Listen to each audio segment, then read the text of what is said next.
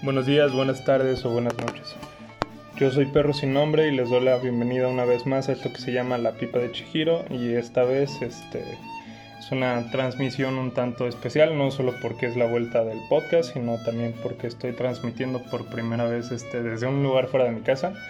Entonces este, estamos transmitiendo desde Pachamoma en, en Irapuato y tengo la, este, el privilegio de contar con un primer invitado en presencial que es Santiago Savi, que él está exponiendo aquí un poquito de su obra y pues, este, pues nada, vamos a platicar con él sobre su obra, sobre el arte, sobre los espacios que puede crearse en el arte. Este, Santiago, ¿cómo estás? Hola, ¿qué tal? Mucho gusto. Este, pues bien, muchas gracias por invitarme a platicar un poco de mi quehacer artístico o mi quehacer como pintor en este caso. Y este, pues bienvenidos a, todos. Este, mi obra se está exponiendo en estos días en el Museo Pachamoma. Traje 16 piezas, eh, que es un poco una, un resumen de mi caminar por el mundo del arte. Ok. Este, ¿Qué nos puedes platicar sobre tu camino en el arte? O sea, ¿cómo llegas tú a este punto y cómo te vas descubriendo a través de todo lo que has pasado? Que es una interesante pregunta. Este, siempre digo el camino del arte, pero en realidad no hago como una analogía, una, un análisis de todo este caminar, pero creo que sí te puedo platicar un poco. Eh, yo soy originario de una comunidad indígena mixteca en Veracruz.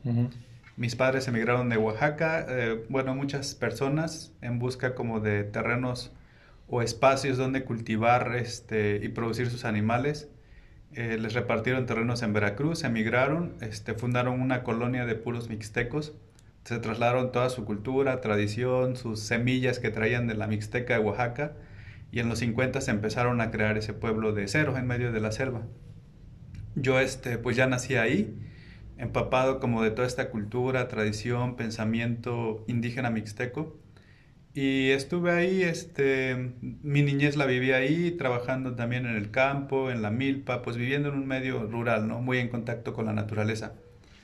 Pero hay un momento en que, bueno, siempre me gustó también, cabe mencionar que este, el gusto por el arte, en este caso el dibujo y la pintura, ha sido nato. O sea, desde, desde que recuerdo siempre me gustó dibujar, pintar con el material que tuviera a la mano. Hablamos de este dibujar en la misma tierra con una varita y trazar círculos, figuras, o ya en el papel con colores de madera, estos este, colores eh, de las marcas de Blancanieves, no sé si existen, pero eran unos colores muy económicos de madera que se llamaban Blancanieves, recuerdo. Y con esos pues ya yo llevaba una libreta de dibujo y ahí dibujaba pues muchas cosas.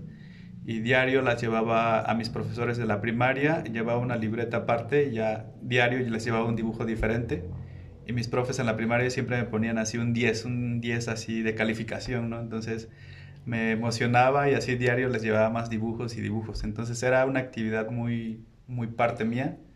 Eh, y pues en ese también camino me di cuenta que cuando entras a, a la primaria a, a estudiar en este caso, hay un camino detrás de todo eso, o sea, sí nos vamos a educar, a preparar para el progreso, pero, pero vamos a ver de qué progreso no se nos habla. Se nos promete un progreso donde tú vas a emprender un viaje de estudios, primaria, secundaria, prepa, después te vas a la universidad y, y después de que estudias la universidad, una carrera que te deje buenos ingresos, pues te incorporas al mercado de trabajo y ya pues trabajas, ganas dinero, te compras casa, coche, casas, tienes hijos, como que ya está establecido como cierto camino al andar en la sociedad. Y, y yo estaba en ese camino, o sea, muy, muy encaminado de querer progresar. Y al parecer este búsqueda de progreso también es una homogeneización porque te van desprendiendo de todo, todo tu pensamiento, toda tu identidad, todo tu, tu arraigo, ¿no? A tu cultura. Y este, en cierta manera eh, me di cuenta que en este proceso educativo lo indígena no existe, ¿no? El pensamiento indígena no existe, el conocimiento de las plantas, de los ciclos de la naturaleza no existe porque no es, científico, ¿no? no la ciencia no lo aprueba, ¿no? El que tú tengas como ciertos rituales o ceremonias o, o que utilices, te aproximes a la naturaleza para curar tu cuerpo y tu espíritu, como que eso no tiene validez. y en ese proceso educativo pues se te elimina toda esta parte, ¿no? Todo ese pensamiento, toda esa... Hablando de la, desde la lengua hasta la cultura, hasta la tradición, hasta todo ese conocimiento de la naturaleza, eh, se le quita validez porque no es, no es, no es, se dice que no es ciencia, ¿no? Y pues uno se enfoca pues a lo que te dicta el progreso, o sea, todos vamos, vamos queremos seguir, seguir eso, ¿no? Esos son los modelos a seguir este, estudiar tu primaria, secundaria, prepa y después incorporar tu trabajo y el éxito se va a medir pareciera en cuánta riqueza tú puedes generar o eh, qué tanto de capacidad eh, puedes adquirir, ¿no? Qué ropa de marca tú puedes vestir, cuántos viajes te puedes pagar o cuánto hablando, pues sí, o sea, qué, qué, qué tanto tú puedes hacer con ese dinero y pareciera que esa es la, la felicidad prometida, ¿no? Y pues yo estaba en ese camino y de repente, eh, por ahí del 2013, fallece mi mamá, que ella llevaba mucho este pensamiento indígena muy activo, muy, muy, muy, muy en la piel, muy en la lengua. Eh, yo hablo la lengua mixteca, bueno, mis padres, eh, proviene de parte de mis padres, mis hermanas, este, y cuando fallece mi mamá también siento que con, con ella pues se va todo este conocimiento que ella tenía, entonces una manera de hacer reflexión sobre de dónde vengo, sobre mis raíces y mi identidad, fue a partir de esta pérdida, eh, porque sentía que con ella se fue mucho de mi cultura y tradición, pero también fue una búsqueda de plasmarlo en el arte. Entonces, un poco en resumen, surge de ahí, surge también de repensar en qué caminar estaba, en, en qué dirección iba, a dónde me estaba llevando este progreso y pues estaba viendo que me llevaba hacia la nada, ¿no? A un, a, un, este, a otro vacío más grande todavía. Entonces decido recuperar mi identidad, mi tradición y plasmarla a través del arte. Y es un poco pues lo que me ha salvado, ¿no? Y también ha sido también un camino pues de resistencia, o sea, de, de, repensar las cosas, de ser un poco críticos de dónde estamos y de tomar tus propias decisiones, autodeterminarte y, y arraigarte, ¿no? Este, buscar tus bases, de dónde vienes. Y en este caso, para mí, esta tradición indígena de la que provengo ha sido mi principal fuente de inspiración para incorporarme, pues, a hacer arte. Ok, es muy interesante. Mencionas que tus papás son, son migrantes, o sea, dentro del de, mismo país. Y creo que todos hemos sido migrantes o hemos tenido que emigrar en diferentes aspectos de nuestra vida, ¿no? Incluso tú un poco mencionas que durante un tiempo te separas, ¿no? De esto, de tu cultura indígena y entonces este cuando lo retomas este también empiezas a retomar esto que es el arte. Cómo crees en mi pregunta es cómo crees tú que el arte nos ayuda a migrar o hacia qué lados podemos migrar a través del arte Ok, hablando de eso pues se dice no que todos somos migrantes. Se dice que se habla no también de, de animales migrantes, por ejemplo la mariposa monarca, ¿no? que todos los años viene desde Canadá, desde Canadá o de Estados Unidos, viene a Michoacán, entonces pareciera que, y siempre hay aves migratorias, o sea, si uno voltea a ver al cielo, a los jardines, van a ver que en distintas épocas del año llegan aves de diferentes lugares, están aquí, se van y al próximo año regresan, entonces ese acto de migrar creo que es algo eh, muy, muy natural.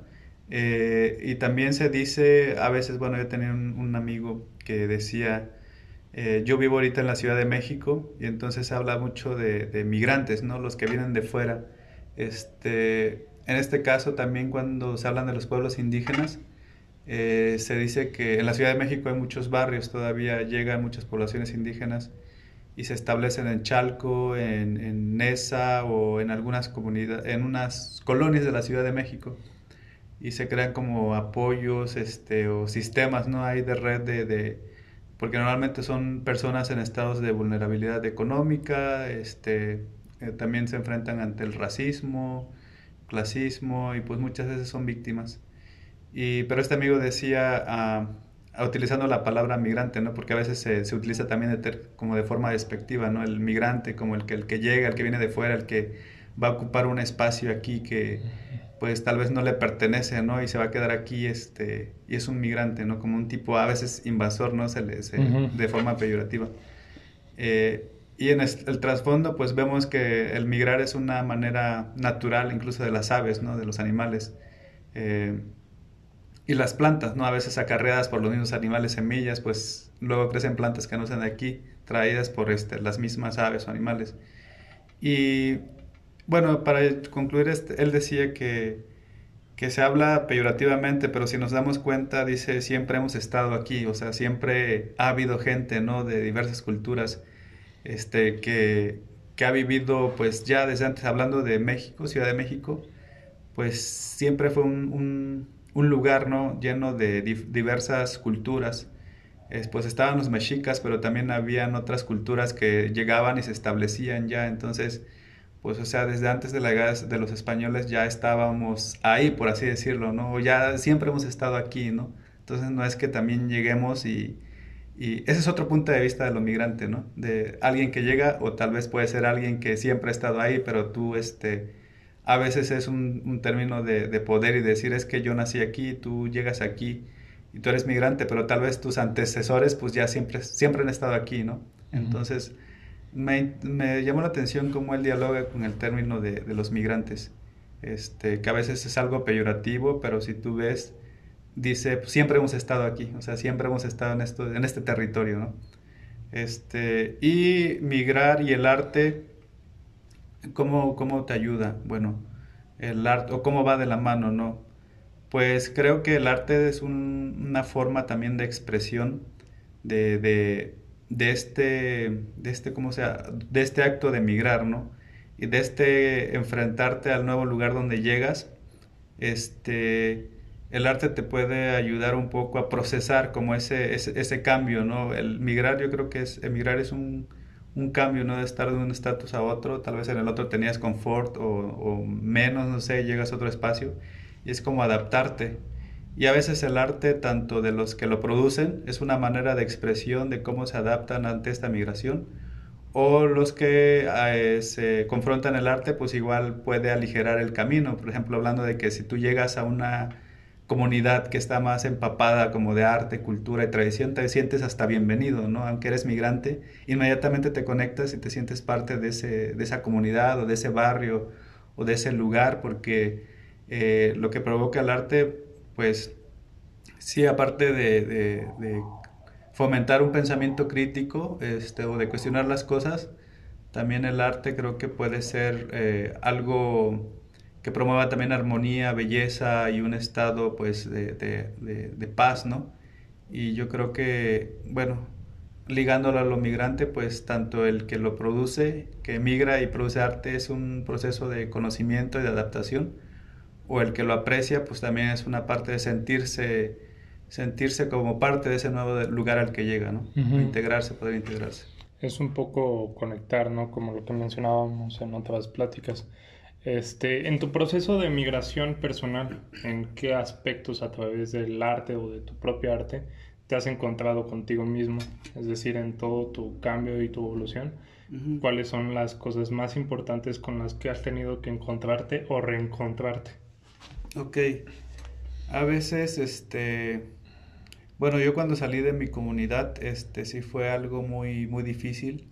Eh, estar como en una atmósfera un poco más ah, tranquila, relajada, pues sí, rodeado de naturaleza, trabajando en el campo, un sistema más autosustentable, eh, pero eso también era visto como atraso, como algo malo, como algo negativo, peyorativo. Entonces pareciera que el progreso pues estaba fuera, ¿no? En la gran ciudad o ser este, como que grandes profesionistas o te digo poder tener capacidad de adquisitiva pareciera que ese fuera el progreso y pareciera que el, el, en donde yo estaba pues era como atraso, ¿no? Así se ve desde afuera. Y incluso nos obligan a verlo así, o sea, yo estando allá eh, trabajando con la familia, este, viviendo de una manera pues autosustentable con lo que se producía la milpa, teníamos maíz para todo el año, frijol para todo el año, la milpa pues te daba eh, flores comestibles, este, y pues eh, tener tus pollos de traspatio, entonces prácticamente podías como llevar un, estado de vida pues más tranquilo y comer sano y así. Pero todo eso es como, como visto como atraso. Entonces yo también al salir eh, fuera, eh, al inicio pues sí te impacta, ¿no? El nuevo lugar. pero ya después te das cuenta que realmente es el, el, modo de vida eh, de las comunidades originarias o de las comunidades indígenas es una manera más auténtica, más autónoma, más este, solidaria en la comunidad y no precisamente es pues perdón, no es precisamente es pobreza o, atraso, ¿no? Eh, todo eso yo creo que tiene mérito, tiene, es algo que es, un conocimiento que se ha generado y son formas y maneras distintas de vivir, pero creo que es momento de quitar como estas etiquetas y voltear a ver este, qué es lo que están haciendo y este, tal vez tratar como pues sí, de, de, replicar estas cosas positivas que, que, es el, pues sí, el cuidado de la naturaleza, una autonomía alimentaria y, este, y el que vivan como en chozas de madera, todo no indica ¿no? que sea atraso, sino que también es una forma más autosustentable de, de vivir sin enfocarte en tantas cuestiones materiales. Y creo que ese, eso ha sido mi gran descubrimiento, el, el estar afuera es como apreciar eh, de dónde vengo, o sea, volver a ver mi origen, mi raíz, mi identidad. Y creo que eso me ha, me ha, ayudado, o sea, en ese proceso, en mi caminar, en estar de un lugar a otro, es, es, es eso, como ver como lo que está ahí, pero también, eh, eh, ¿cómo se llama? Repensar, repensar de dónde vengo y de qué manera todo eso, toda la historia, todo el pasado, todas las experiencias, cómo también puedo utilizarlas para en el nuevo espacio, en el nuevo lugar, pues este, ser, eh, ¿cómo se llama? Pues moverme de manera más crítica, más este, autocrítica y, y cómo y poder integrar este, sus ciertos conocimientos del pasado al lugar, al presente, ¿no? Al lugar donde esté. Tal vez eso responda un poco, no sé si Sí, es, es, un tanto como, conectar, ¿no? Tal vez no precisamente todo el mundo viene, este, bueno, pues sí, de una u otra forma todos venimos de donde mismo, ¿no? Sí, sí, sí. Pero, este, es como esta cuestión de, de identidad que tal, tal vez no todo el mundo tiene, pero creo que sí se puede lograr ser más empático, este, comprender un poco más las cosas y no solamente dejarnos ver por lo que nos hacen creer o quieren vender como, como modernidad o que nos digan, no, esto es lo que, lo que sí produce, es lo que te deja, ¿no? Que es un poco este pensamiento de, del, del hombre moderno, ¿no? Desde el siglo pasado que se vienen fomentando, ¿no? Que con las grandes fábricas y todo. Y entonces eso nos desconecta un tanto como humanos de nuestro propio entorno, creo. Sí, o de nuestro propio cuerpo a veces, o sea... De nuestro propio cuerpo, exactamente. a veces em, nos olvidamos que también nosotros somos naturaleza, o sea, en, en nuestra desnudez somos este, una versión auténtica de naturaleza y por más que te cubras, vivas en un edificio de concreto de 20 pisos, este quieras como alejarte de la naturaleza, al final de cuentas, pues como dices, somos y venimos de la naturaleza y nos olvidamos muchas veces de eso. Y al olvidarte de eso también es esta parte de que no, no te sensibilizas ante el cambio climático, los daños al medio ambiente, la contaminación, la tala inmoderada, pues la contaminación de los mantos acuíferos, este, todo el daño que se le está haciendo a la naturaleza. Entonces, pareciera que somos superiores, estamos por arriba y nosotros la controlamos y, la destruimos y la explotamos y, nos enriquecemos a costa de la naturaleza. Pero pues eh, no, no es así, no hay que, yo creo que, como digo, voltear a vernos a nosotros mismos, a nuestra piel, a nuestro cuerpo y creo que ahí te vas a dar cuenta pues que somos, o sea, provenimos de la naturaleza, somos frutos de la, de la tierra y, este, y el ser conscientes de eso creo que va a ayudar tanto a que seamos más sensibles ante el cuidado, tanto pues ser más humanos o convivir más en armonía con los demás, ¿no? vibrar de manera positiva con nosotros. A veces se dice que se promueve mucho este mensaje romántico de que todos somos iguales sin importar el color de piel y, rasgos y todo, ¿no? Al final de cuentas todos somos iguales. Y se sigue promoviendo este, este mensaje, ¿no? Como para eh, hacer que la gente sea solidaria.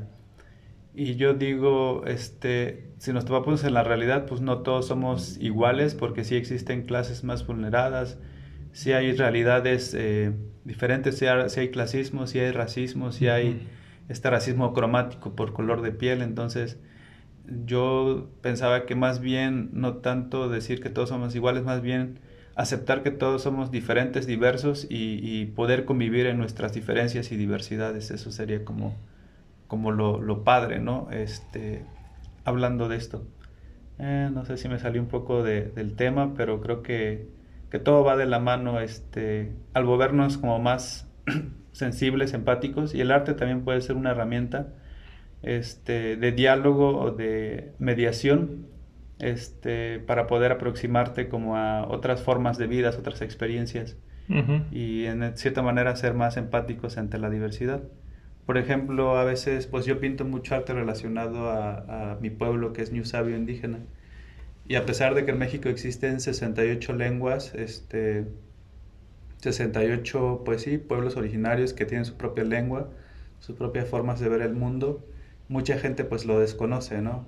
Y entonces, este, cuando ve a alguien así con, con ciertas como características o estereotipos que se han establecido, pues inmediatamente se tiende a, a, a señalar a esas personas y a emitir como juicios, racismo, clasismo y todo, porque pues no, no está consciente de toda la diversidad o no conoce, ¿no? O, o, o no está educado en esta diversidad que tenemos en México de culturas. Y pareciera que también otra vez vamos a, como que está muy arraigado a lo indígena, a lo originario, a lo, a lo que este, no es occidente, pues también tiende a, a, criticarse, ¿no? A, minorizarse, ¿no? a, decir que pues eso es atraso, incluso las vestimentas, ¿no? Tradicionales, ¿no? Sí. Este, pero sí hay muchas, hay muchas cosas que repensar y, Creo que el arte ha sido una manera de, de ver estas cosas de, desde manera más, de manera más crítica y, dar, eh, repensar, ¿no? Repensar las cosas. De manera también un poco más empática, ¿no? Para, para conectar tal vez con otras cosas que no conoces y que no, este, que no entiendes precisamente. Y entonces esto, tal vez no, no vas a terminar con el mismo pensamiento que el otro, pero ya te estás dando un poquito más a, la labor de conocerlo, tal vez, o de entender un poco de dónde viene. Sí, sí, yo creo que justamente en estos días he estado viendo que eh, hay muchas ah, realidades, hay muchas cosas de ver el mundo y nadie pues tiene como la razón absoluta, ¿no? Yo creo que todas las maneras... Eh, de, de, ver el mundo, de pensar, de, de, practicar una espiritualidad, son válidas, ¿no? Son, son válidas.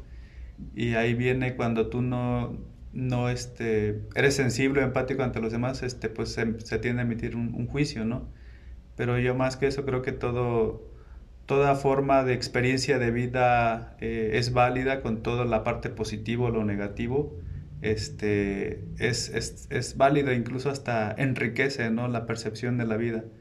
Este, hablando de estas formas más sencillas ¿no? del, del amor, ¿no?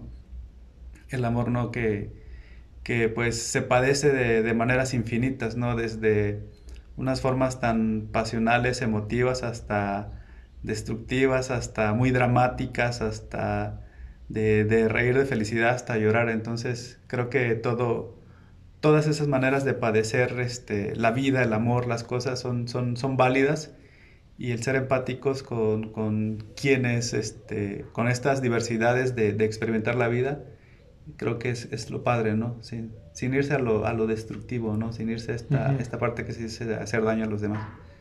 Y este, pues sí, o sea, el, el, el conocer más, el ampliar la mente, el, el, más que juzgar, más generar un pensamiento crítico, empático, este, eso sería como, como lo bonito, ¿no? Y, y, aceptarnos en nuestras diversidades para poder convivir en nuestras diversidades. Y es que es muy bonito porque se forman relaciones, o sea, este, de alguna u otra forma tú estás interactuando, por ejemplo, aquí tenemos como unos telares, ¿no? Este, cada quien que los vea va a sentir cosas diferentes y es una forma ya de interactuar con la cultura que se tiene y con la persona que intentó plasmar este, su cultura a través de eso. Creo que eso es muy bonito, o sea, pues nosotros no nos conocíamos y ahorita ya estamos entablando una conversación, un diálogo que nos permite tal vez conocernos de diferentes formas. Tú estás haciendo un mural y este y pues has mencionado que han participado otras personas que también probablemente no conocías. Entonces son, son varias formas en las que este... Sí, exacto. El arte, bueno, ya hablando específicamente del arte y mi quehacer artístico, eh, pues eh, creo que comenté que sí, hacer arte para mí también es una lucha constante, un acto de resistencia. Eh, resistir, luego me preguntan, este, ¿resistir a qué, no? Este, ¿A qué se resiste? ¿A qué estás resistiendo, no? ¿A qué se resiste? Entonces, yo en ese momento, ya desde el punto de vista indígena y en general, creo que se pueden hablar una, pues una resistencia. Primero, pues ahorita han pasado 500 años, ¿no? Este, estamos en 221, se, se data que en 1521, ¿no? Se dice de que fue la, la conquista, ¿no? Entonces, este, han pasado más de 500 años y pues los pueblos originarios ahí están, o sea, existen 68 lenguas y culturas y que siguen muy arraigados a este pensamiento de, de, en armonía con la naturaleza, al cuidar la naturaleza, la producción de la milpa. O sea, si te das cuenta, todo lo que comemos, pues este, proviene de, de, de esta tradición mesoamericana, la mayoría, maíz, chile, frijol, todas las tortillas, tamales, todo, o sea, todo lo que comemos viene de esta tradición. La base de nuestra alimentación. Es la base y a veces no, no somos conscientes, ¿no? este, de dónde proviene todo eso. Incluso se, se, discrimina, ¿no? En el Estado de México, pues este es una variedad inmensa de, de lo que te puedes encontrar en, respecto a maíz. Que si maíz azul, maíz rosa, maíz negro. Y la gente dice, ay, no, eso es de, de indígenas, ¿no? O sea, y saben riquísimas algunas tortillas. Yo digo, oh, no, sí. qué padre es esto, ¿no? Sí, el, creo que el arte, este, en este caso, eh, pues trato de, de, hacer un tributo a esta resistencia, a este, que al final de cuentas, si, si estos pueblos indígenas no hubieran este, continuado resguardado su lengua, prácticamente, eh, pues ahorita estaríamos todavía en un vacío todavía más, más este, siguiendo como un sistema económico capitalista eh, inspirado pues en Occidente y que pues eh, nuestra identidad, nuestro arraigo pues estaría todavía más perdido. Y así teniendo esta diversidad de 68 lenguas, pues la gente no es consciente o no se orgullece de, esta, de, este, de esta herencia o de, de esta diversidad. Eh, si las comunidades indígenas este, no hubieran resistido, este, hubieran permitido que, que, dejar de hablar su lengua o dejar de cultivar lo que estaban haciendo, ahorita no sé en dónde estaríamos, ¿no?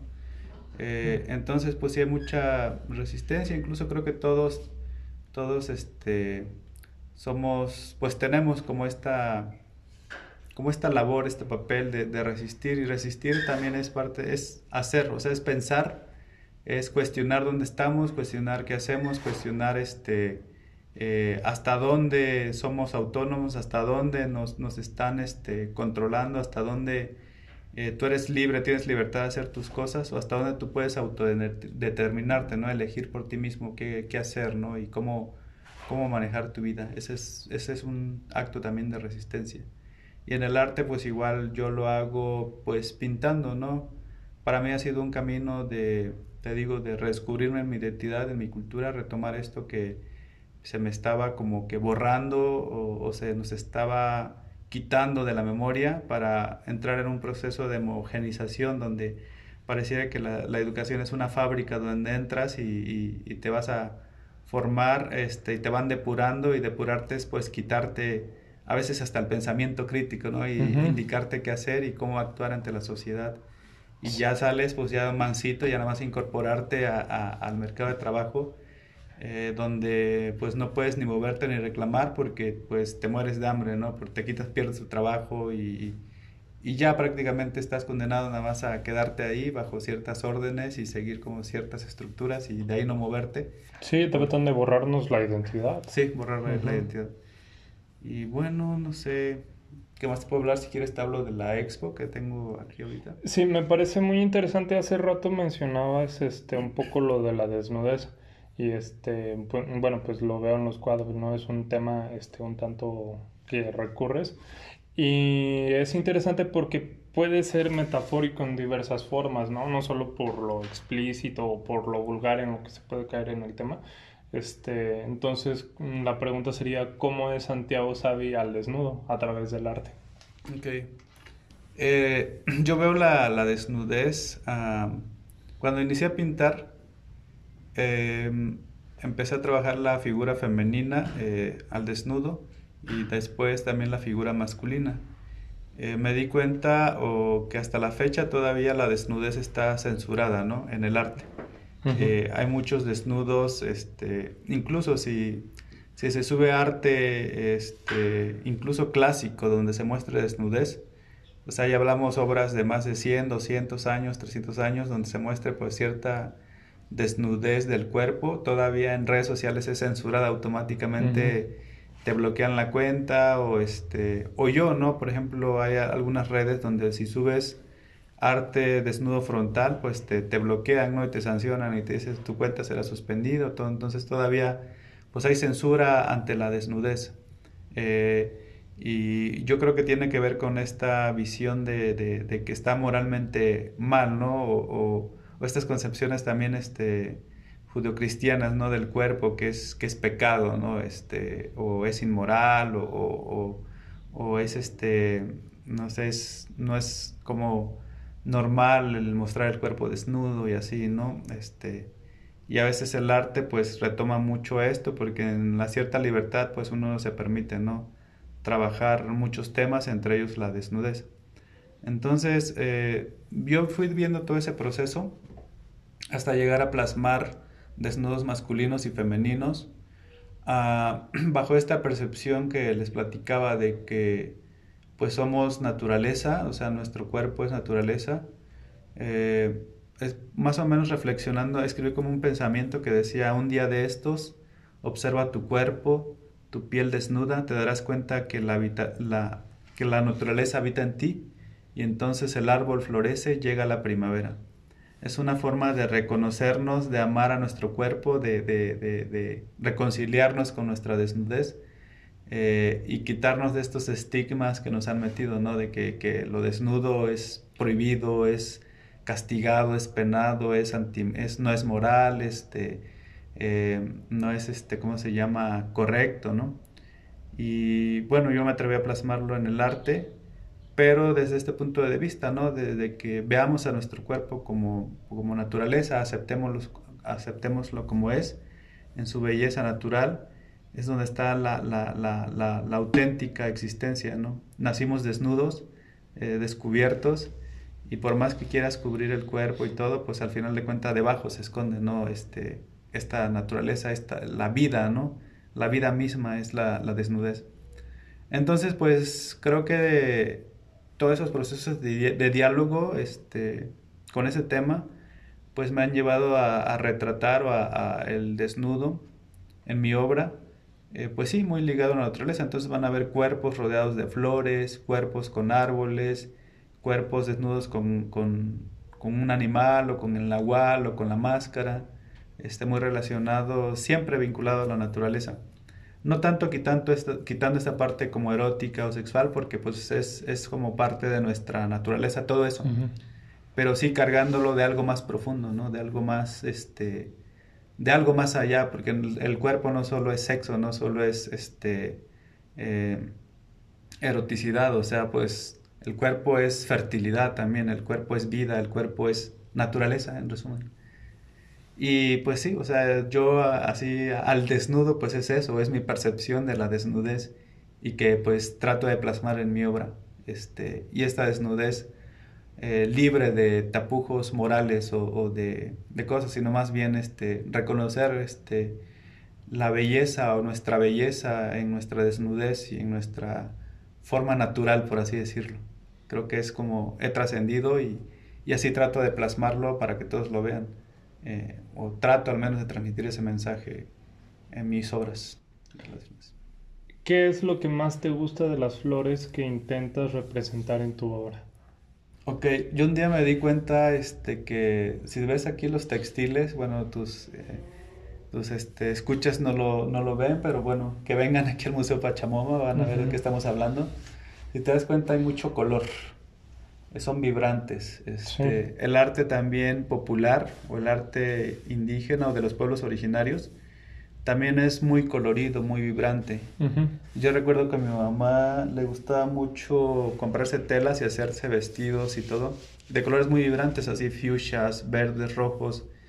Y entonces, este, yo cuando empecé a hacer arte, arte, también ya, ya en forma, pues le aplicaba mucho color. Y yo decía, ¿de dónde viene este gusto como por el color? Entonces dije, ah, es que, pues sí, o sea, en la naturaleza, tú ves la flor nunca va a ser gris o pálida o, así, siempre es vibrante, o sea, ves el tulipán rojo, amarillo, este, las bugambilias son de un tono así púrpura intenso, este, las jacarandas también que invaden ahorita en primavera estos colores vibrantes, este, o el framboyán de estos colores rojos, naranjas. Entonces eh, son colores vivos, vibrantes, este, que tienen hasta luz propia, pareciera y nunca son pálidos o tristes, entonces de ahí que me inspire de los colores de las flores para que mis obras también sean muy coloridas, literal. Y las flores que plasmo también trato que sean flores pues mexicanas, entonces pongo flores, por ejemplo, de colorín, el floripondio, eh, la los mirasoles eh, o flor de cosmos.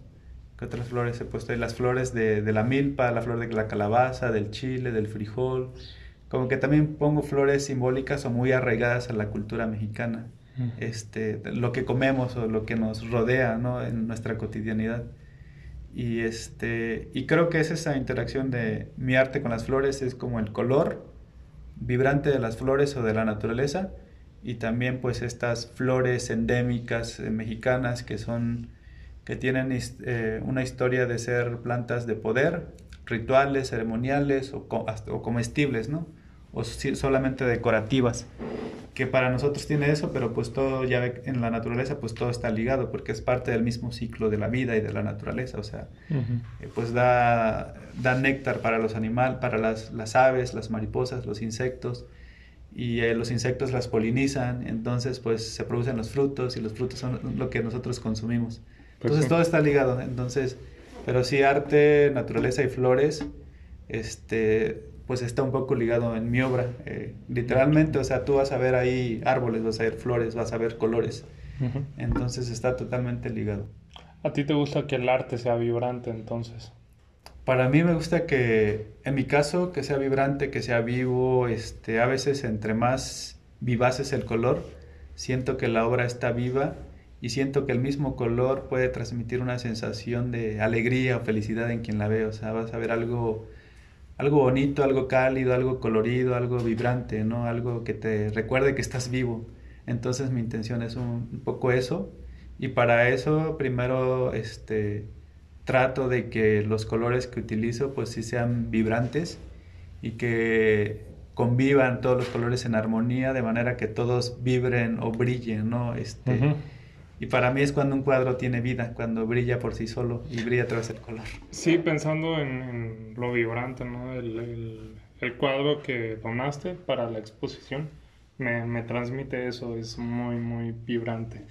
Este, pensando un poco en todo lo que tú puedas tener de bagaje cultural, que es de todo lo que tú sabes, ya sea de tu, de tu cultura, de donde vienes o de lo que has adquirido con el tiempo, ¿qué es lo que más te gusta representar en, tu obra? Ok, em, inicié siendo, pues como les platiqué, de manera autodidacta. En realidad soy ingeniero agroindustrial o ingeniero en alimentos, bueno, el equivalente en ingeniero en alimentos, pues es una ingeniería, no es muy diferente al arte, ¿no? Es como, tengo bases de estudios de agronomía, ingeniería, en mi carrera se llama ingeniero agroindustrial, entonces, este, pues sí, eh, luego me preguntan, ah, pero no haces nada de lo que estudiaste, ¿no? Em, y yo digo, pues, pues no, pero yo creo que todos tenemos, todos tenemos este, la, la, opción de reinventarnos día con día, ¿no? De, de, explorar, de no limitarte a decir qué hacer, porque hay otra vez viene a decir, no es que tú, porque solo estudiaste esto, tienes que trabajar de esto, entonces ya no puedes este, dedicarte eh, a otra cosa. Y incluso en el arte, pues yo lo inicié de manera autodidacta, o sea, no, no tuve, no, no estudié en la Academia de Artes. Entonces todo pues ha sido a partir de todo lo que plasmo, o lo que he aprendido eh, y que he plasmado, que sigo todavía nutriendo mi obra. Este ha sido a partir de ver, de observar, mucho de observar naturaleza, sí, también observar obras de otros artistas, observo mucho el arte popular de los pueblos indígenas de México, que aunque son muy formas también muy coloridas, este, planas, sencillas, y, pero todo eso pues es una manera también de crear todo un universo. Entonces yo también este, es voltear a ver qué es lo que se está produciendo desde nosotros y, un poco pausar esta parte de absorber y querer, querer reproducir o replicarlo de afuera, ¿no? Hablando del arte clásico, renacentista, académico. Este, y sea, sí, sí, o sea, yo creo que toda propuesta de arte es valiosa e integra, pero yo creo que un poco de mi proceso ha sido voltear a ver qué se ha hecho desde Mesoamérica, en los códices mesoamericanos, en las esculturas, en los murales, Mm, hablamos de, de, de, los, de los murales de Montalbán, los murales mayas, los murales de Cacaxtla. Entonces ahí ves que también nuestros pueblos originarios siempre estuvieron cargados de color, o sea, todo el arte, siempre los textiles, el arte, cerámica, siempre ha sido muy colorida y vibrante. Y pues yo retomo todo eso y es lo que plasmo y todavía día con día yo voy descubriendo nuevas formas, nuevas, este, nuevos colores o nuevas inspiraciones que voy este, integrando a mi obra. Entonces como que no me limito, pero sí este, busco, busco algo que, que me conecte o que me conmueva a mí este, y trato de expresarlo en la pintura, ya sea en las formas, hablando del dibujo y los colores que utilizo. Hablando un poco de murales, tú también haces murales, entonces este, pues es como la, la pregunta, ¿no? Este, de las diferencias para ti este, entre un cuadro y un mural ¿Y qué es lo que tú sientes que te permite conectar un poco más tal vez con las personas? Ok, eh, son dos maneras diferentes. Me gusta hacer muralismo y me gusta pues hacer pintura de caballete o estas pinturas no pequeñas, en pequeños formatos que son las que se exponen aquí. Uh, muralismo, pues sí, ya llevo, o sea, inicié a la par, o sea, el arte Em, un poco remontándome, nunca fue mi intención como que hacer arte y vender arte, vivir del arte, ¿no? Más bien lo inicié haciendo como un diálogo con, con redescubrir mi identidad y tradición, y tradición y un diálogo ahí interno y, y, pues una expresión, como un lenguaje visual que fui desarrollando y, y tratando de aterrizar como ciertos pensamientos, ¿no? Así fue como surgió y ya pues conectó con la gente eh, mis imágenes o mis pinturas, entonces ya me empezaron a, invitar a pintar murales, a exponer, y es también como he llegado aquí, tanto a exponer y el mural que estoy pintando ahorita. Entonces, para mí como que mural y pintura eh, son formas pues que disfruto hacer, son, son actividades que disfruto hacer.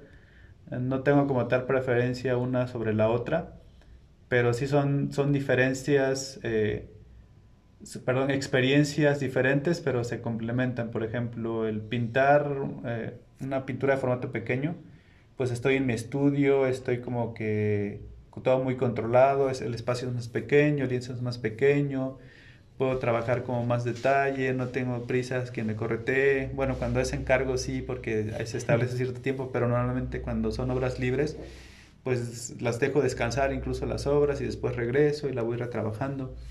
Entonces toda es una experiencia de, de, catarsis, de diálogo, de, de, de, ¿cómo se llama? El estar haciendo a mí me transmite como paz, tranquilidad, este, entro como en un estado, pues sí, de, armonía y me conecto con la obra cuando estoy tratándolo. Entonces siempre trato también de que esa sensación de que yo tengo de paz, de tranquilidad, transmitirla en la obra y en cierta manera para que los otros la puedan percibir.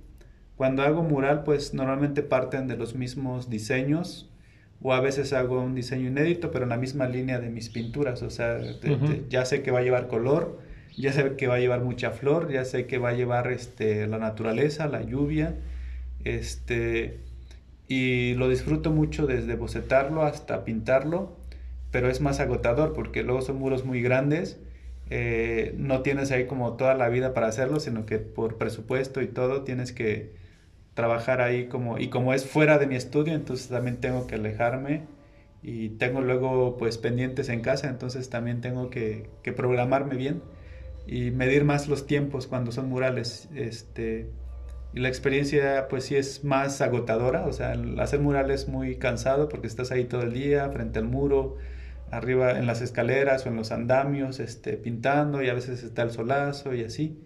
Y es como agotador, ¿no? Este, cansado, pero también es padre porque eh, pasa gente a ver qué estás haciendo, platicas un poco con ellos, algunos se quedan como ayudarte a pintar, a fondear o, como son formas, como te digo, muy planas, sencillas que cualquiera este, podría pues hacerla. No tiene tanta complejidad, entonces pues sí hay gente que, que me ayuda, este, que me ha estado ayudando, por ejemplo, ahorita Ayer vinieron cinco chavos, antier vino un chavo y su pareja, este, y ha, pasado gente y se queda ahí a pintar un ratito, les presto el pincel y ahí platicamos un rato y, pintan un ratito y para ellos también es, es otra experiencia, ¿no? Que no sé si les enriquece, pero pues me platican que, que, es, que es algo único, algo diferente el estar ahí colaborando en, en un mural. Y para mí es interesante pues interactuar con la gente y platicar un poquito, porque al final de cuentas creo que el, hacer mural es un acto comunitario. Primero porque es un espacio público donde pues todos van a poder verlo y acceder a él. Y la otra pues porque se acercan a preguntar y platicar o se acercan a ayudar y entonces ahí vamos formando, interactuando, ¿no? Nos aproxima pues al barrio, a la comunidad o a la gente que pase.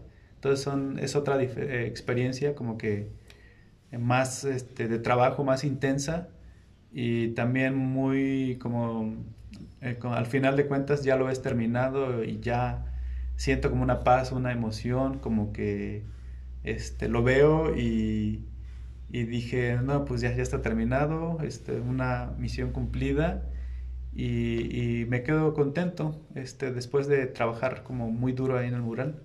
Entonces es más cansado, pero también es muy, remunera emocionalmente por la gente con la que, que interactúo. Y, pero disfruto las dos, o sea, la, la, experiencia y el trabajo, pues sí, es más acelerador moral, más express, mucho trabajo, más energía en el instante y, y la pintura de caballete pues es más pausada, más tranquila, más en control, más este, es otra experiencia, pero disfruto las dos.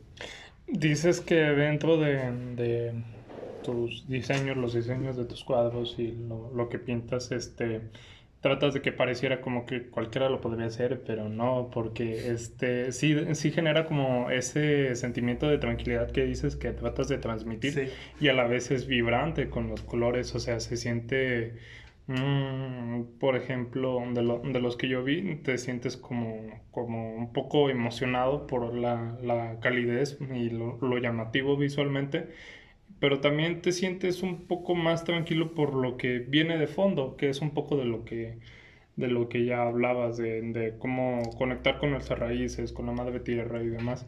Entonces, ¿cómo, cómo encuentras tú un equilibrio entre este, generar tranquilidad y que a la vez sea vibrante? Ah, ok. Mm.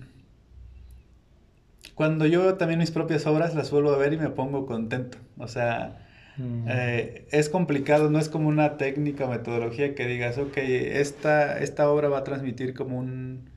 Esta va a ser para transmitir paz o alegría o felicidad. O sea, no, no, no lo racionalizo así, sino que yo cuando la veo o la termino es porque estoy contento, porque estoy feliz, porque me da eh, felicidad verla terminada.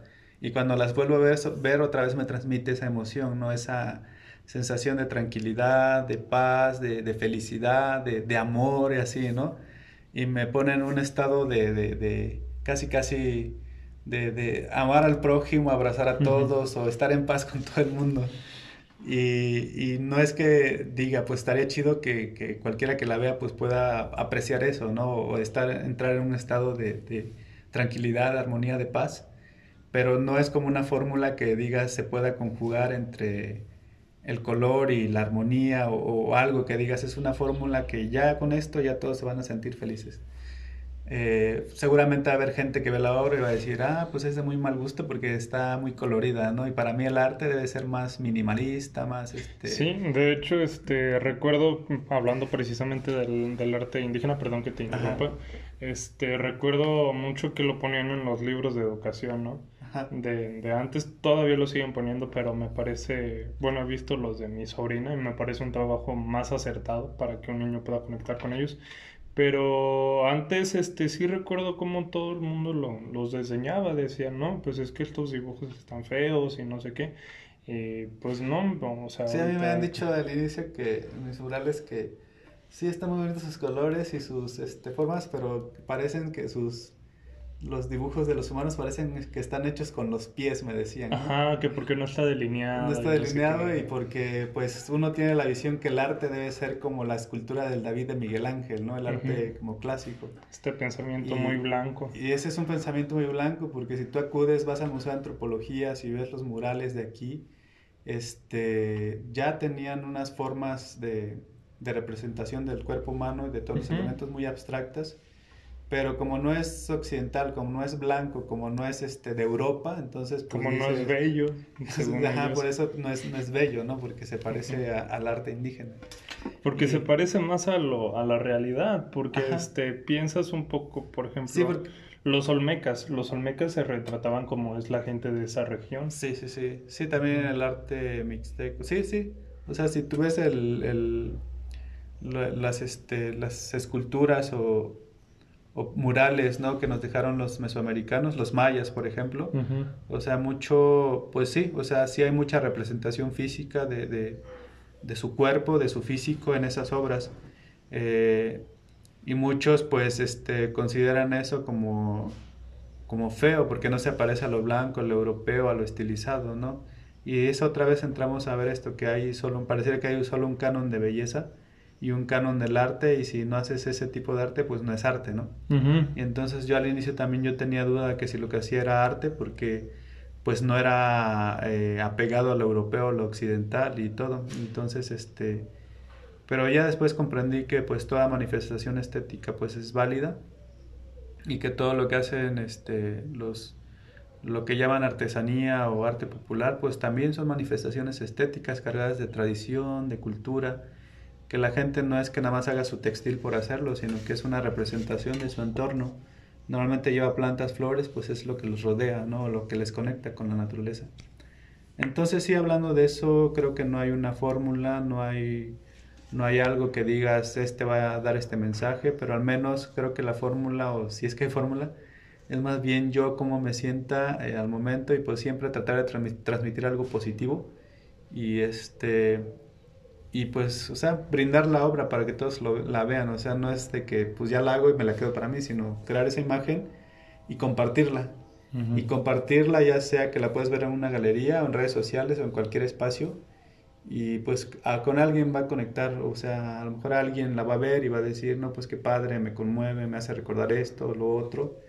Y eso es lo bonito, ¿no? Y a veces pues sucede que recibo comentarios de varias partes del mundo de que vieron la obra y les transmitió algo bonito y dice y, me escriben para agradecerme ¿no? por, por crear esa imagen y de cualquier parte del mundo o sea me escribe en mis páginas gente hasta en francés en, inglés en, de toda Latinoamérica y, y, como incluso de los pueblos indígenas mismos que ven la obra y, se, también se, se inspiran o me, me dejan buenos comentarios ¿no?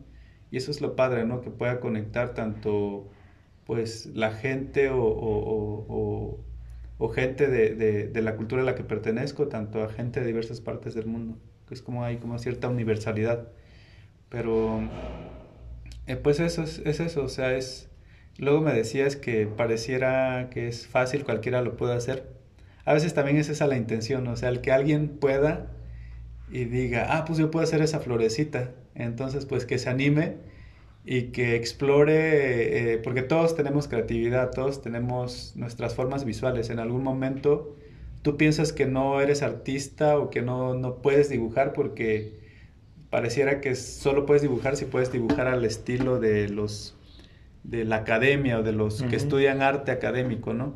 O de un animador. Ajá, o de un animador. O, ajá, exactamente, un animador ahí, o alguien que hace un diseñador, o así pareciera que tuvieras que estudiar, pero no, o sea, tú agarra y si te das cuenta, mm, si agarras un papel, lápiz y dibujas una flor, vas a poder una flor, o sea, es esa flor de cuatro pétalos, el circulito de los cuatro y la hojita. Y si empiezas a llenar tu, tu, tu, hoja de esas flores, vas a crearte un bosque ahí. Entonces, si le aplicas color, vas a tener un bosque colorido. Entonces, tú mismo puedes crear tu, tu, propio arte a partir de tus propias formas. Es cuestión de que lo quieras explorar y expresarlo. Entonces, también es eso, el ver que yo utilizo formas tan sencillas es una invitación a que tú también puedes explorar formas sencillas del arte eh, o, imágenes y atreverte a plasmarlas y crear también tus propias obras. Pienso un poco en la música, ¿no? Que a veces este, dicen, no, pues es que esa canción no, no, este, no tiene tanta complejidad artística o musical. Son solamente dos o tres notas en la guitarra, pero sí, sí o sea, los Beatles hicieron canciones con dos o tres notas y pues conectaron con medio mundo. Creo que es un poco lo que mencionabas al inicio, ¿no? Que cada quien tiene este, formas diferentes de, expresión y, que es válida. Todo tiene que ser válido. Y ese es el problema, que tú te da miedo y no dices que no lo puedes hacer porque te han dicho que eso no es válido, o sea, que eso que tú haces no, no tiene validez, porque para que tenga validez tiene que cumplir ciertas características técnicas o requisitos y yo digo, no, no es cierto, incluso es hasta más auténtico porque viene de tu alma, viene de tu interior, viene de tu, tu, tu tradición. Eh, hablando, por ejemplo, de la música, pues normalmente hay músicos tradicionales que tocan la flauta, la cuerda, la guitarra, el violín, el tambor, este, instrumentos de viento. Y como no es ópera, como no es música clásica, como no es este rock de moda, dices, no, pues eso está feo, es un sonido que se repite. Pero si te das cuenta es más auténtico porque todo eso es les nace del corazón, es música muy arraigada a la fiesta, al carnaval, a, la celebración del pueblo, entonces o incluso a la celebración del santo, ¿no? Ya hablando de cuestiones religiosas. Este y creo que hasta tiene más validez, tiene más autenticidad porque viene desde el desde el corazón de la gente que lo está haciendo, aunque son dos o tres notas como dices, pero con eso les basta para poder celebrar o celebrar la vida, celebrar al santo, celebrar alguna ceremonia ahí, este, de una danza para la lluvia, por ejemplo, que son nada más tambores y así. Eh, todo eso tiene validez, el problema es que nos han dicho otra vez de que pues no, o sea, si no, no lo haces en ciertas maneras, pues no, no vale, ¿no? Cuando en realidad el atreverte tú a explorar tu propia creatividad, eso es como lo más auténtico, ¿no? Independientemente de las formas que surjan o de las notas musicales que surjan o atreverte a inventar, ¿no? A crear y, sin miedo a que te, te, juzguen. Como que ese es, ese también es un, acto también de valentía o resistencia. Y creo que todos lo podemos hacer. Entonces, por eso mis formas que plasmo también son sencillas y que dicen, no, pues hasta mi niño lo puede hacer, ¿no? cualquier niño puede pintar esas florecitas. Y pues sí, eso está bien, o sea, tal vez para uno es despectivo decir, es que tu arte es como de, de niños, ¿no? Porque hasta un niño de kinder lo puede hacer, entonces, este, pues está bien, para mí es un halago de que, de que, este, que despierte como al niño o, que, que, tú también como niño o, digas, pues yo también lo puedo hacer, ¿no? O sea, es tan sencillo que yo lo puedo hacer y está padre, eh, porque creo que todos, de niños todos soñamos, todos volábamos, todos, todos, para, no había como límites, o sea, en nuestra imaginación nosotros podíamos o teníamos potencial o aspiraciones de ser muchas cosas, ¿no?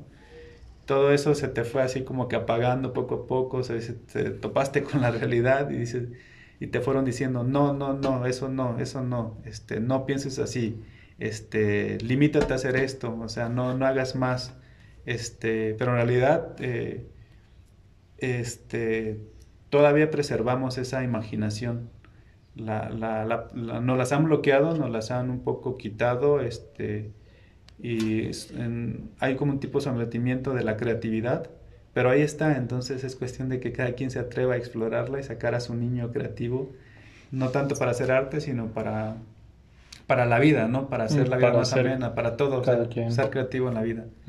Este, pues sí, un poco esa es la invitación con el arte, aparte de invitar a a, contemplar y a, vibrar de manera positiva y alegre, pues sí, también que ven que son formas sencillas que cualquiera lo puede hacer y, este, y que tiene validez, o sea, lo que tú hagas es válido, es, tiene validez.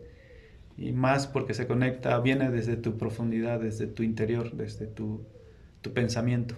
Entonces, por eso también tiene que tener más, más validez. Sí, es este para crear esta validez uno se tiene que enfrentar y revelar ante el sistema, ¿no? ¿Cómo fue tu primer enfrentamiento? Sí, hay una mujer que decía, hablando de la colonización, ¿no? Porque se habla, pues sí, o sea, hay, yo creo que es padre, ¿no? Tocar todos estos temas, porque hay algunos que critican, ¿no? Es que es un, un hombre muy radical, ¿no? O una mujer muy radical, o, ya chole, de que ya que nos conquistaron y que ya dejen eso atrás, ¿no? Yo creo que es interesante siempre traer al diálogo porque eso fomenta pensamiento crítico. Este, y esta señora decía eh, que el descolonizarnos no es de decir ya me descolonicé, es un acto que tiene uno que hacer a diario es exacto, y de colonizarte es no tanto de que este, ir a tirar una estatua de, Colón, ¿no? Que, pues es, válido porque pues son este, como que todo lo que se ha contenido, ¿no? Y, muchos critican, ¿no? Que si lo tira, que si no tiran la estatua, que, de qué va a servir, ¿no? Este, son formas también hay de, de diálogo. Pero yo creo que ella ya decía que, que así como el acto de resistencia, como la decolonización, es algo que debemos hacer a diario. Y decolonizarnos es, no, es, no es tanto, pues sí utilizamos este término, ¿no? De, la colonia, de Colón, de, toda esta parte, ¿no? De la conquista. Pero sí, yo creo que va más allá, de, es más de diario. Eh, pensar las cosas, o sea, porque nos, nos levantamos y ya ya seguimos como ciertas instrucciones o damos por hecho ciertas cosas que las cosas deben de ser así, ni las pensamos, ya solamente actuamos porque así nos dijeron que actuáramos, ¿no? Es lo que mencionabas de ser crítico. Ajá, el de colonizarnos es pararte un momento, reflexiona dónde estás, o sea, por qué lo haces y quién este, eres. Ajá, quién eres y tomar como conciencia de tus actos. Y esa es una manera de, colonizarte y todo eso te puede llevar a, a ser tanto más empático con los demás, a convivir en armonía, o también el, el, tema de pues no dejarnos, ¿no? Este, porque muchas veces sí, casi todo el tiempo actuamos em, pues ya no con tanta libertad, ¿no? Siempre bajo ciertas limitaciones. Eh, y ya no preguntamos ni cuestionamos, entonces este, lo hacemos como ya robotitos rutinarios. Pero creo que es válido y es interesante el tener esa capacidad de, de diario este, de colonizarnos y ya sea abriendo espacios de diálogos con tu pareja, con tu hermano, con tu amigo, con tu mamá o contigo mismo, como que alejarte un poco de la rutina y, ponerte a, pensar, a filosofar, a dialogar un ratito y, este, y eso pues fomenta pensamiento crítico y mayor empatía para convivir con los demás en la sociedad. Hemos hablado, este, creo yo, de tal vez no como mencionarlo puntualmente, pero creo que durante todo este tiempo que hemos platicado hemos visto cómo el arte te ayuda a conectar histórica, social, personal, este, emocional y desde casi todos los ámbitos de tu vida te puede, te puede ayudar a conectar. Entonces pensando un poco en el espacio en el que estamos, ¿cómo crees que esto ayude a conectar a las personas pensando también en tu exposición? ¿Qué es lo que, cuál conexión te gustaría generar con las personas que vengan y vean tu obra? Ok, conociendo un poco de aquí de la ciudad, estamos en Irapuato. Esta es la primera vez que vengo para acá. Eh, pues sí vi que hay mucho comercio, mucha industria, este, mucho movimiento económico, pero igual no, no he visto como tanta, tanto como tantos espacios este, culturales o artísticos, ¿no? Y creo que este espacio eh, es como un un espacio para respirar dentro de la ciudad. O sea, es como venir aquí, escaparte. Tiene jardines, tiene arte indígena de, del Amazonas. Eh, creo que ellos trabajan con las tribus Shipibo Conibo, tienen textiles. Y también tienen arte aquí de los huicholes de, México. Y tienen arte visionario que le llaman, que son es estas artes, eh, pues sí, mucho desprenden de ceremonias con plantas de poder y otras no tanto. Por ejemplo, me invitaron, pero pues no, yo no soy de, de, hacer como estas ceremonias o no pinto mis obras a partir de visiones psicodélicas. Eh, pero pues como vieron que utilizo mucho color eh, y simetría y todo, pues les llamó como la atención. Eh, yo creo que este es un espacio muy de mucha paz, de mucha calma, de mucha inspiración, o sea, vas a ver arte por doquier, eh, es como estar en tu casa, la arquitectura del, museo es muy bonita, Museo Pachamoma. Entonces es una invitación a, que explores, a que recorras, a que subas, a que bajes, a que te sientes un rato en el jardín, a que vengas a leer un libro, a, a tomarte un cafecito o a venir como a, a, estimular la imaginación y la creatividad al ver como tanta imagen. Y más que nada si tú te atreves, o sea, cualquier imagen de estas que están aquí, si tú te atreves, diario vas a ver algo diferente. Y si tú te atreves a dialogar con ella, pues sí, te, te va a hacer como reflexionar sobre muchas cosas, eh, de ti, de tu vida, de tu experiencia. Porque el arte es eso, al final de cuentas, no es algo absoluto, sino que cada quien lo experimenta según su propia vida.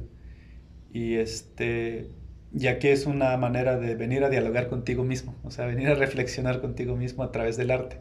El arte como es como un mediador que te va a destapar este, esta sensibilidad o este pensamiento para que tú empieces a platicar contigo mismo. Entonces, pues este espacio es eso y creo que es muy necesario dentro de esta ciudad eh, es como un escape, es un momento para que vengas a dialogar. Y ojalá sigan, este, a partir de este museo, sigan creándose como más espacios como estos, porque pues sí, son, son muy necesarios. Pues sí. Y pues al final de cuentas creo que una sociedad ah, con, rodeada de arte, de cultura, pues crea, les crea cierta identidad, cierto amor por su espacio, cierta apropiación del espacio, eh, fomenta pues más armonía. Ahorita en tiempos de pandemia pues ya ves que predomina una atmósfera de miedo, de, desconfianza de todos. Entonces creo que también el venir aquí a, ver arte es una manera un poco de, alejarte de, esa realidad o más bien aproximarte a otras realidades, este, otros espacios que sí existen y que están aquí y no nada más dejarte vencer o encerrarte por el miedo. Es un museo muy amplio y como ves este, no está tan saturado, entonces pues eh, pueden estar así como que con la sana distancia aquí y, disfrutar la experiencia. Sí, pues este, en cierta... Mm, más bien yo creo que el arte es como un modo de viajar, ¿no? Es un diálogo, un diálogo crea puentes. ¿Hacia dónde? Nunca lo sabes cada quien crea sus propios puentes, sus propias este, reflexiones. Al final de cuentas, pues cada quien está en un viaje distinto, ¿no crees? Sí, sí, sí, creo que, y todo eso es válido, lo que le digo, el vivir esta vida, experimentar la vida de todas las maneras posibles, de maneras infinitas, eso es como la, valía de la experiencia. Y sí, o sea, todos, eh, cada quien al ver arte, creo que se va a aproximar de diferente manera, o sea, tal vez esté lo bonito, ¿no? No, pues lo colorido, lo bonito. Pero más allá de lo bonito, es como que eh, dialogar contigo mismo a partir de todas tus experiencias, de, de, todas tus emociones, de, tu percepción de la vida. Entonces, va a ser algo único, o sea, a aunque sea la misma obra, eh, cada persona va a tener una aproximación muy diferente. Y tal vez si coincidan en que pues estos adjetivos muy sencillos de que es bonito y feo, ¿no? Que, que, el arte no es eso. El arte va más allá de lo bonito y lo feo, porque el arte también puede ser feo. O el arte también te puede provocar, el que tú lo veas, recuerdos de algo feo o traumático, pero también es una forma de, de sacarlo, de, de, de, que no te lo guardes, de que lo dialogues y que lo trasciendas. Entonces, sí puede evocarte cosas, experiencias dolorosas, ¿no? Nostalgia, llanto, tristeza, pero también no, no, te hace quedarte ahí, sino que es una manera de sacarlo, liberarlo y trascenderlo. Y creo que, pues sí, o sea, eh, cada, cada, cada, persona, pues, eh, estamos en esta vida, en este viaje de la vida, pero cada quien la experimenta, pues, de manera única, ¿no? Y diferente, y todas esas maneras de experimentarla son súper válidas. Em, retomando un poquito el tema del espacio, ¿por qué no nos hablas de, otros lugares donde tal vez has expuesto tu obra, otras ciudades, este, y cómo estos espacios tal vez impulsan o apoyan a la sociedad de cierta forma? Sí, o sea, el... muchos se preguntan de que si el arte te va a salvar, ¿no? Algunos piensan que algunos artistas que tienden a suicidarse encuentran como alivio en el arte y que no, este, con eso evitan como suicidarse, ¿no? o pareciera que el arte va a quitar a, si pintas arte en una zona donde hay mucho alcoholismo, pareciera que el arte va a curar de las adicciones, ¿no?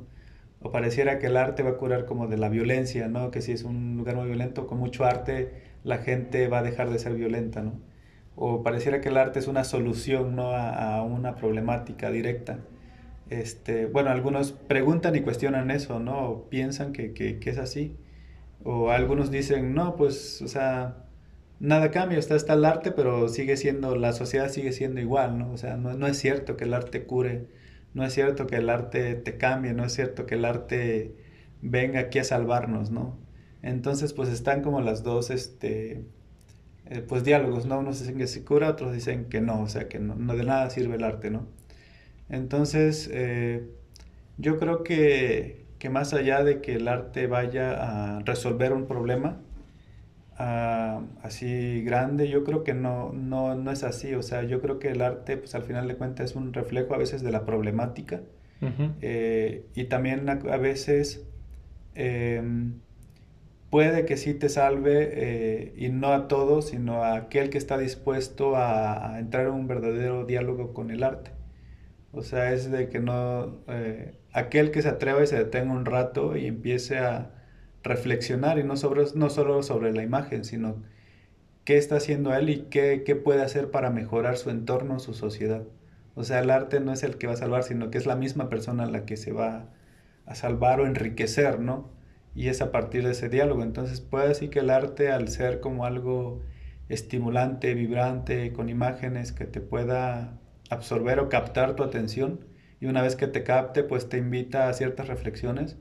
Tal vez por ahí es donde pues cada quien pueda lograr como salvarse o generar ciertas ideas positivas que puedan contribuir a la mejora de su sociedad. Entonces es ahí donde tal vez pueda, pueda existir como como esta forma del, del, del arte como, como, algo que pueda transformar a la sociedad.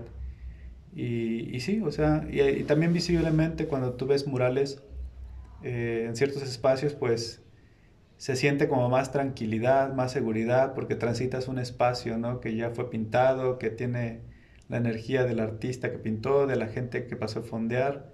Y en cierta manera te sientes seguro, acompañado, ¿no? Porque estás este, rodeado como de algo bonito, ¿no?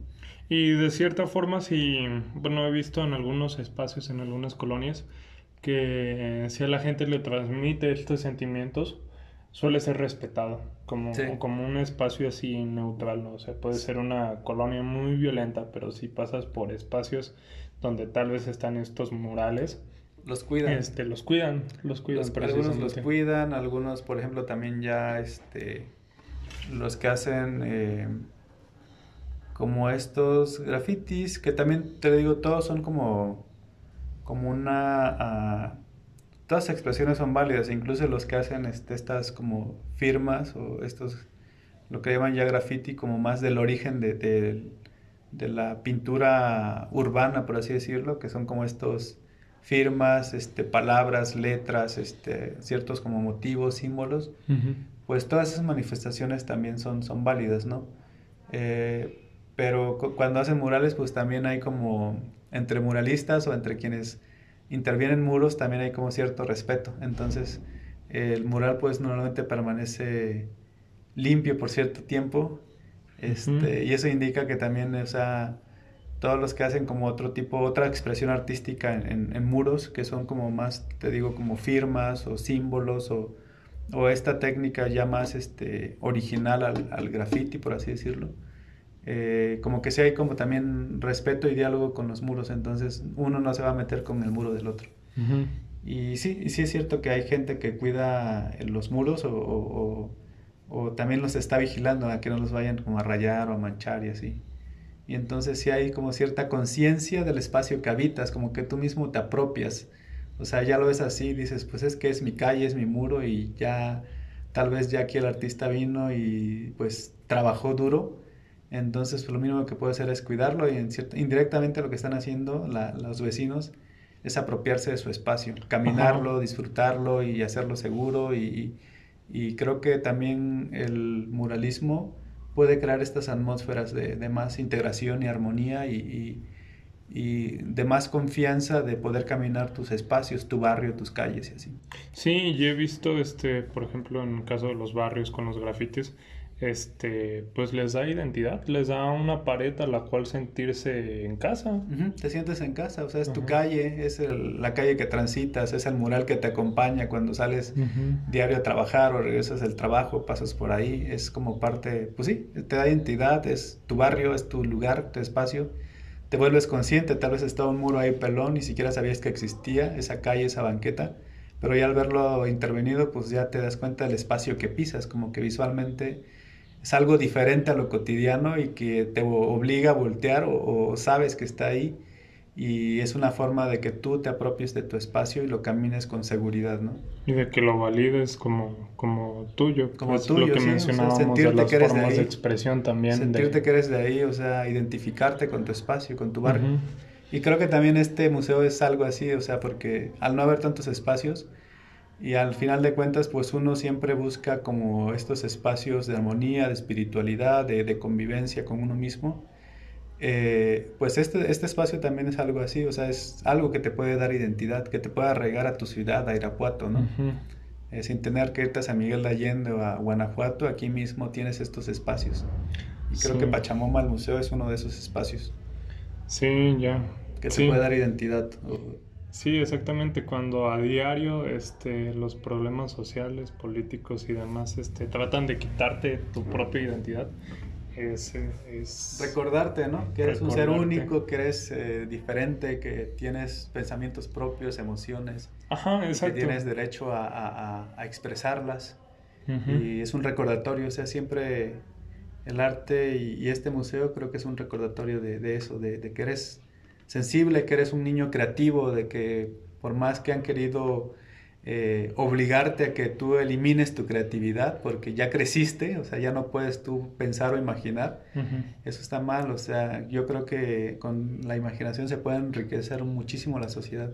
Sacar a este niño creativo que, que podía volar, que podía transformarse en superhéroe, que podía ir al espacio, que podía construir este, eh, lo que quisiera, ¿no? Con tierra, con sus manos, con, con los dibujos. Y yo creo que esto, estos espacios estimulan eso, estimulan esta creatividad. Sí, te ayudan. En todos los aspectos. No solo en que digas vas a pintar, sino, o sea, creatividad para la vida. Te ayudan a recordar eso que, que tal vez olvidaste y a, apropiártelo. Sí, de alguna forma verlo plasmado ya te ayuda como a arraigar más el sentimiento a, tu vida actual. Sí, sí, sí. sí pues creo que eso es una mm, algo que puede estimular este museo a quienes lo visitan. Sí, es muy padre. Bueno, este llevamos ya más de una hora platicando. Algo que quisieras mencionar para, para ir concluyendo. No, pues invitarlos a que vengan a la expo, va a estar hasta el 3 de abril aquí. Independientemente, pues mi expo es temporal, eh, pues ya se va, pero se va a quedar esta pieza de New en Resistencia como parte de la colección permanente, entonces esa va a estar visible permanente aquí. Y si no está visible, pues pueden preguntar por las obras de Santiago Savi y ya con gusto los administradores se las muestran. Disculpen, ando viendo, ¿eh? ¿Puedo pasar a ver? Sí, adelante, adelante. Sí, claro, no hay problema. Adelante, bienvenida. No quisiera interrumpir, pero no me quiero quedar con las ganas de verlo. No, pase, pase, pase. Este, ajá, que, vengan todos eh, y a visitar la colección permanente, porque toda la casa está llena de arte, de textiles, de, arte popular, de, obras de diferentes partes del mundo y de México. Entonces, pues está permanente, está abierto al público, es de manera gratuita. Este, y pues eso, o sea, vengan a estimular su imaginación, su creatividad, a dialogar un rato con el arte y, con ustedes mismos. Va a ser un, un acto ese es un acto también eh, de, de, colonizarnos, un acto de resistencia, un acto de fomentar pensamiento crítico, de ser más sensibles, de ser más humanos. Y este es un espacio donde yo creo que pueden, pueden respirar un rato de todo lo que sucede y ponerse a dialogar un ratito con ustedes y, apreciar pues el arte que se exhibe aquí. Entonces pues vengan a Pachamoma, aquí en el centro de Irapuato, este, y pues a disfrutar, a pasar un rato con ustedes mismos. Es la invitación. Bueno, yo también los invito a que sigan a Santiago Savi en sus redes sociales. Pueden encontrarlo en Instagram. Yo te encontré en Instagram, ¿en dónde más estás? Sí, en Insta, en Face y en Twitter. Y tengo mi página web, santiagosavi.com, donde trato de ahí como compilar toda mi obra. Ok, perfecto. Este, y no solo a, que vayan a seguir su obra, vengan y disfrútenla en persona. Este, y también vengan a disfrutar realmente de este espacio. O sea, como persona que, que es originaria de aquí, pues creo que es importante que le demos difusión a estas cosas. Y pues nada, les agradezco que nos hayan escuchado hasta este punto. Y yo soy Perro Sin Nombre y esto fue La Pipa de Chihiro. Buenos días, buenas tardes o buenas noches tal vez. Gracias.